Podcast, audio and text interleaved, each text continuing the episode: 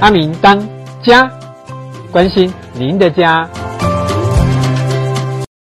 好，但是刚才林律师讲的都是事后才知道的问题嘛？那如果事前知道，好，那我们请慧慧来告诉我们，事前知道要怎么处理？OK。好，那刚才那个慧慧在事前知道的部分已经有说过，就是说铁级来供了哈，就是 减价啦。对对对。好哦，那其实哈，这个这个刚才阿明哈给人家破题了，其实刚刚律师要讲的是下一题才讲，其实结果被我不小心把它挪到前面来了啊。等一下就拍谁？没关系，可能后面的听众没听到，我们再讲一遍。对，后面其实还有更精彩的。好，那刚刚讲完就是说，呃，一般的处理方式，那其实还有一个，就刚刚没有讲到，接下来要请慧慧来跟大家分享的，就是说，买到凶宅的时候，民间的处理方式喜安住啊？听说这个是也有一点灵异的概念哦。嗯，有点灵异。呃，我现在讲的是民俗处理方式。那民俗处理方式呢？一般呢，就我们中介而言呢，一般处理方式，知道这个是凶宅之后，呃，第一个一定可能会请法师、道士或塞公啊，去这间房子啊、哦、做一下法事。零零零零这样子。好，对，零零零。那个真的有用吗？好奇问一下哦。这个依照风俗民情，信者则信嘛。对啊。哎，不过最近好像比较少看到在做这些法事什么的哈，可能是因为。环保的关系哦，还有啊，我知道疫情啊，这一阵子疫情啊，对对对对对，所以可能哎，环保啦，啊，但是能不能烧金纸这个，应该也不知道，应该也是适量了哈，适量哈，不然可能就比较没有诚意的感觉，是不是这样？没有诚意，就是那个塞工在做法的人，如果哎，是人家讲心诚则灵嘛，心诚则灵哦，对啊对啊，哦对对啊，然后再来呢？还有一个就是说，如果是那个上吊的哦，哦，在那个彰化的这边海线呢，有个送肉粽的仪式，可能、就是。Oh my god！哦，这个超级恐怖。这个这个我常常听到，我刚开始听到送肉粽的时候，有没有，我都以为是那些假巴掌你知道啊，后来就想说，哎，什么要几点几分呐？哈，大家不要出门，啊要回避呀！哈，对对，对，对，我是还真的没碰过。那个有人有碰过这种状况的话，有的话在下面跟我们分享一下。赶快留言，可以 跟我们讲一下大概的状况。那这个状况是怎么样的状况？他们这个送肉粽的习俗是怎么样？哎，我们今天还讲到民俗的。对，风俗民情的这个民俗。对。呃，依我所知啊，哈，就是说，如果有人上吊在这间房子，然后呢，法师要去在这个发生意外的这个可能是门杆啊，或者是浴室的什么杆子，要先把它锯下来。哦，那个叫证据吧，凶器，凶器，凶器要先把它拿下来。对对对，然后先做个法事的处理，然后就把它送肉粽到海边处理烧掉，这样子，大概是这样子。这个部分是把证据、凶器做这样的处理，人的部分它还是按照一般的风俗民情，就是对对，该上的就上，对，它里面其实还是要做个法事啦。那上吊这种。一般都认为可能会比一般就是比如说自杀还是什么意外还要再隆重一些哦，程度不一样是吗？就这一种是比较慎重一点的就对了。对对对对对。哎，等一下，那慧慧，我想请问一下，那现在讲的就是我们啊台湾的风俗民情嘛？对。那像那个天主教还是基督教啊，还是什么的，他们这对于这个部分也会那么 care 吗？这个我是还没碰过啦哈，因为这种比较西方的。宗教啊，哈，他们会不会是依照中 呃西方的那种驱魔大师还是什么 去有大法师吗？天天看法师就对了。听说那个总共有五级，是不是？所以如果你是呃天主教、基督教的，你们有什么方式，你也可以在下方留言告诉我们。哎，对了，那我们刚刚在聊天的时候，你是不是有讲到一个案例？就你曾经带基督徒去看房子，然后。当你告诉他的时候，他是怎么回应你的？哦，对，我曾经就是带一组家庭啊，我当时不知道他是基督教的，然后我带这间是凶宅，我带他进去看的时候，因为我带他去四楼，我跟他说，哎，这里是神明厅哦，以后可以当神明厅用啊。然后他就跟我说啊，我是基督教的，嗯哼，我们不需要这个。嗯，然后我就听到他是基督教，我想啊，这下有希望了。然后我就阿妹阿妹，阿妹治百病吗？对。然后我就跟他说啊，这一间其实是凶宅。然后他就跟我说啊，是凶宅啊，那他不要了。哦，所以就是，其实可能也是会计较的样子。对。外国人怕鬼，中国人更怕鬼，是那个概念吗？应该是。好了，这都是心诚则灵啊，就是啊，我们平常不做亏心事，半夜不怕有人来敲门这样子。OK，那那把事处理完就换律师。律师对，好，现在这个有一点尴尬了，这就是刚刚被我抢题的部分了哈。那刚刚讲到我们买到凶宅怎么办？我们有一般的处理方式，就是事前跟事后啊的处理。那再来就是说民俗民间的处理的方式大概会怎么样？那接下来我们讲的就是法律处理的方式啦。那我们。律师这边哦，他也曾经处理过几个相当知名的案例哈，那啊也有一些实务上的经验。那这个部分呢，我们请律师这边哈，跟大家都有系统的再分享一次哈。啊，拍谢拍谢，律师先讲。没关系，哎，虽然阿明刚才破梗了，没错啊，我不是故意的，请原谅我。哎呀，呃，就是说，如果今天呃真的不幸哈，在不知情的状况之下，哦，购买到凶宅，哦，这边补充一下，阿明跟慧慧刚才说的，对，如果你是知情，哦，那你事后当然没有任何权利可以请求，就像阿明说的，已经提前来讲了。哦，那在知悉的状况之下，好，包含现在因为我们的不动产买卖的规范都非常的完善，没错，一栏让你勾是不是凶宅。好，那如果勾了凶宅，你已经明知了，好，这时候就是去找慧慧，好，走所谓的民俗处理方式。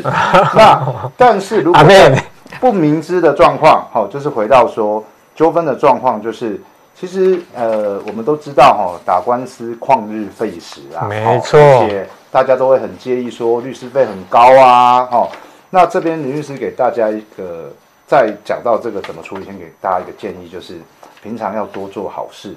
好，然后要常常扶老婆婆过马路，因为刚才在 re 稿的时候，阿明问了林律师一个很难回答的问题，就是说，我错，我们赶紧扣哎。好，那林律师，你说最厉害的就是解约，刚才我有说过了嘛，哈，没错。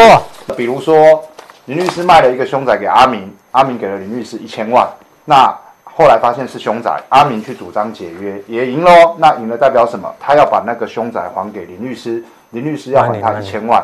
然后阿明问了一个我很难回答，他说林律师把一千万花光了怎么办？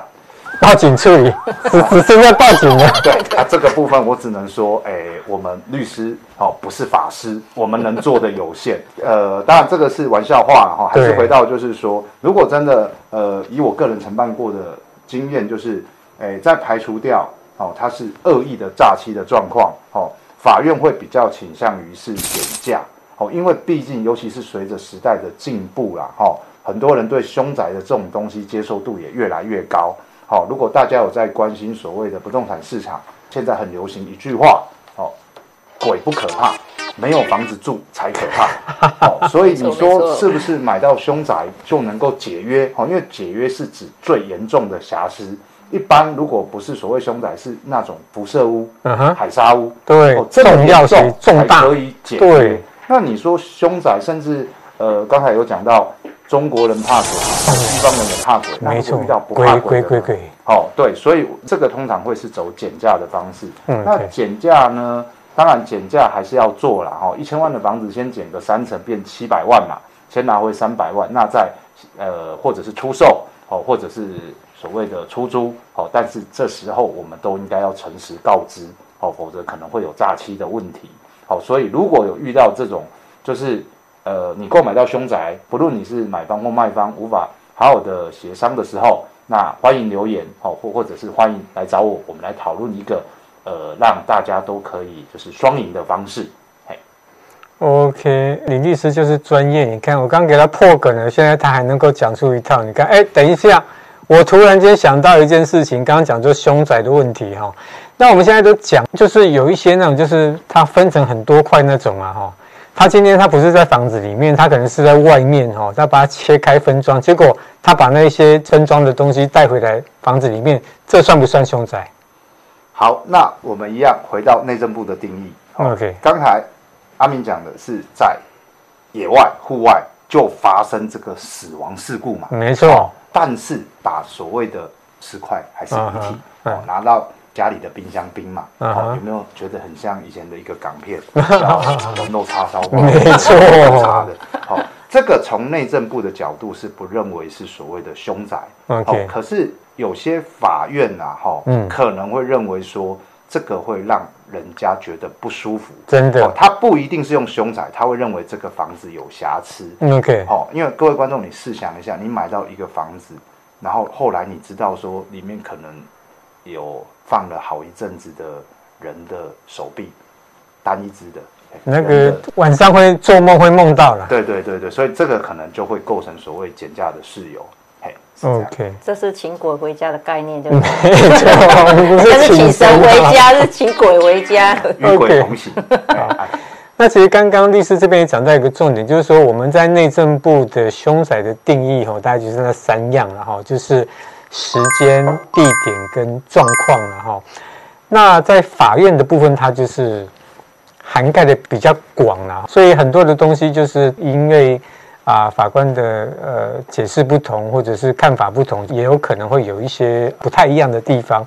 那这个部分哈，要请大家就稍微注意一下。当然，就是说，如果你有听过，或者是你有碰到相关的问题的话，那我们刚刚没有讲到的，那你也可以在我们的这影片下方，因为等一下会有一个 Q&A 的时间哈，让大家来发问。那别客气，今天有这个机会，那就是跟大家分享一下哈。好哦，那接下来。我们要进入一个番外篇，这个嘛叫出名。我们现在的番外篇哦，是一个蛮有趣的，叫做凶宅指数表。哎，我们还真的有凶宅指数的这一个资讯呢。这个部分是不是我们的慧慧要来跟大家分享？好，这个凶宅指数表呢，我们就来根据卖厝阿明的凶宅等级参考表来借机来打广告。进广告吗？广告，我就先来介绍一下这个凶宅指数。根据阿米的凶宅指数这个表呢，分为了哪几个等级？它在这个表上面有分四个等级，有分一颗星、两颗星、三颗星跟四四颗星。这个是 Google 的那个颗星指数就对了。对。哎，那时候为什么会有这个东西出来？我都已经模糊了。没关系，你也趁机，我现在呃介绍你回顾一下，回顾一下哈。那我们先来介绍一颗星，这个凶宅指数一颗星呢，哈，为凶，为凶是最轻的，最轻的，听起来比较不恐怖的。对，好，这个参考表上面写为凶呢，就是指的意外，或是你失足跌倒死掉。理解，理解。这个就感觉不是那么，真不小心的啦，不小心的，不小心的，不小心的。嗯，好，那。第二颗星呢？第二颗星，两颗星，两颗星，次凶，次凶 也不是很凶啊。对，就是比如说在室内饿死，或是遭人恶意的遗弃，导致失去生命的迹象。哎，我请请问阿米啊，对，遭人恶意遗弃导致失去生命迹象，嗯，这个当初为什么会在这个啊指数表？啊，那个就是饿死的啊，就是有一些有没有？有一些就不好哎，子女啊啥有没有？那个家人在里面挂掉之后会有怨念呐、啊，一定会，对不对？对对对，但是感觉好像也不是那么凶。对，他是对家人啊，对家人，对，就是比较不孝的，没错，恶意遗弃。那三颗星是什么？好，我们再来介绍三颗星。中等、中级凶，中级的 中凶、中凶、中凶，就是例如上吊或者是烧炭。对，上吊不是算很凶就对了，还有比他更凶的就对了。我我是觉得上吊已经很凶了。哎，真真的坦白讲，就是这两种方式算是已经在意志坚强了啦。对，对对对，好，那再来还有四颗星，四颗星的，对，最凶，没错，最凶，好。最凶有什么？就是一些，比如社会案件、凶杀、枪杀一些，这样被切成很多块啦，或者是怎么样的啦，哈。对对对，这是我们刚刚讲的那个对案例。没错。好，那我们刚刚慧慧也把我们的番外篇，就是凶宅指数的这个部分，也跟大家分享一下。那个凶宅指数的部分，我们再把那一张图哈，跟啊，我们有一个新闻，我把把它放在我们的这个影片下方的 po 文里面哈。那等一下就可以请大家啊，可以看一下哈。好的。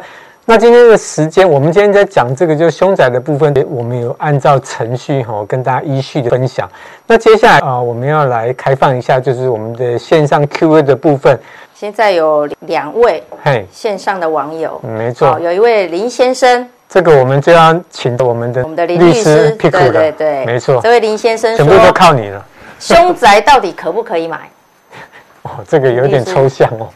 没有，凶宅可不可以买啊？我觉得这个不是法律问题，跟这个有关系。叫民调问题。来，我们现在这边三个人，我们来问一下，慧慧，你觉得凶宅可不可以买？凶宅可以买，便宜我就买。好好，那阿明，你觉得凶宅可不可以买？我用行动表示啊。好，用行动表示，跟这个有关系。好，那因为林律师是一个从众的人，我也认为凶宅可以买。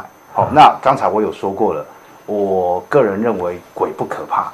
没有房子住才可怕。没错，没错。如果说一栋房子，好，假设市价一千万，那因为凶宅他卖你三百万，我相信一上五九一，大概马上就，哎，那个叫什么？没错，销售殆尽嘛。没错，因为只有一间而已嘛。好，所以我认为凶宅到底可不可以买，这个部分可能还是要看每个人的想法啦。好，因为如果你非常非常的介意，而你是要自住，就如同阿明在开场白所说的，没错。呃买房子是一辈子的事情，好、哦，那你大刚大，和你是大刚大，你拢就难有诶，那当然劝你不要买，哦。可是如果你跟你的女朋友，哦，丈母娘，呃，有一个房仲的广告嘛，哈、哦，那个叫妈跟阿姨就差一栋房子的距离，哦，那那一个广告超夯的，而且是可能全台湾各地哦，很多的大看板都有。是啊，这时候可能就是凶宅能能不能买，你要回去跟你的女朋友讨论一下。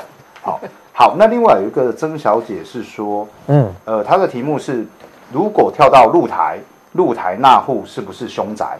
好，这个刚才好像讲得太快，没有讲到哈。好，这个呃，简单说哈，就是刚才我们应该是有举例说，如果他从十楼跳出去，然后跳在四楼的露台，好，那。十楼是一定会是被认定凶宅，这个没有问题。没错。那四楼的露台，哦，露台应该是属于四楼个人使用的部分，对，哦，也是专有部分的话，这个胜利五告衰啊。对，那那个部分也会被定义为凶宅。对，哦，这个其实我们常常有看到一些新闻，就是呃，有人跳到那个算是二楼，对，结果一楼不让他过。对，他一楼不让他过，就是因为他担心说，是不是这个经过他的房子会造成贬值啊？没错，这边跟各位一楼的屋主们说，对，哦，一楼或二楼不会，对，哦，如果他只是借道经过你的房子，哦，那不会被认定是凶宅。哦，这个是哦，这很重要，这很重要哦。他只是经过而已啊。是因为我们觉得有时候给人家一些方便，没错，其实都会有福报。对，你不让他过，他以后晚上来找你，我跟你讲，那时候梦到他，我说了。对，好，还有一位郑先生说，下次希望可以介绍必买五颗星大吉屋。嗯，这是一个非常好的问题。阿明已经这样就有下一次的。主题了，好，因为我想必买五颗星大吉屋一定不会是凶宅。好，这个 好了，这是逢凶化吉啊。呵呵，是。刚刚我们讲的就是说，从楼上跳到楼下，这个阿明理出两个方向，而且我觉得还应该还蛮有趣的。一个叫做事故现场，一个叫做案发现场，是对不对？没错，我这样分析对不对？对，案发是楼上那一层啊，事故是当场的这一层，对吗？是的。OK，那这边补充方面就是两个里面只要有一个就会被认定是凶宅。好、oh, 像刚才是讲说跳到露台哦，我们刚才举的例子是从十楼跳到四楼的露台。那如果我们知道现在的大楼有很多是有空中花园的，嗯，那他从空中花园跳到四楼，那空中花园那边本来就是大公嘛，哦，对，个人的所有。那四楼的那个露台就是结果发生的地方哦，那那个地方也会被认定是凶宅。这样子会不会以后有一些人真的想不开的时候，他也不从他自己家里面处理，他就跑到跟那个空中花园，这样也不太好哎啊！不要轻易的有这种想不开的行的想法，对，给自己一次机会哈。那是张老师专线吗？呃，你可以打电话给阿敏。哎，不要不要，那那个我会害怕。我们好像还有一个网友提问。OK，来，好，我们来念一下他问的是什么。预售屋新建，因为公安意外，哎，这真的呢？哎，律师这处理一下。是，很多那个案场不是发生公安吗？啊，人就挂掉了。好，来，这个我们先定义 等一下，那个叫凶场是吗？凶场。哎，那个是开始过来玩的哈。没有没有，阿明其实讲到了这个关键的地方。OK，我们预售屋在新建的时候，哈，大家如果知道。会有所谓的，你必须取得使用执照，没错，会经过相关的程序，你才会拿到所有权状。嗯哼，好，那如果我们呃，因为这个问题，我们现在把它简化是在预售屋的新建过程，嗯，那只有一个工地，如同阿宁讲，只有一个暗场。嗯，我举个例子，我们假设是一个大楼的话，你只盖到二楼，那因为公安意外而过世，那。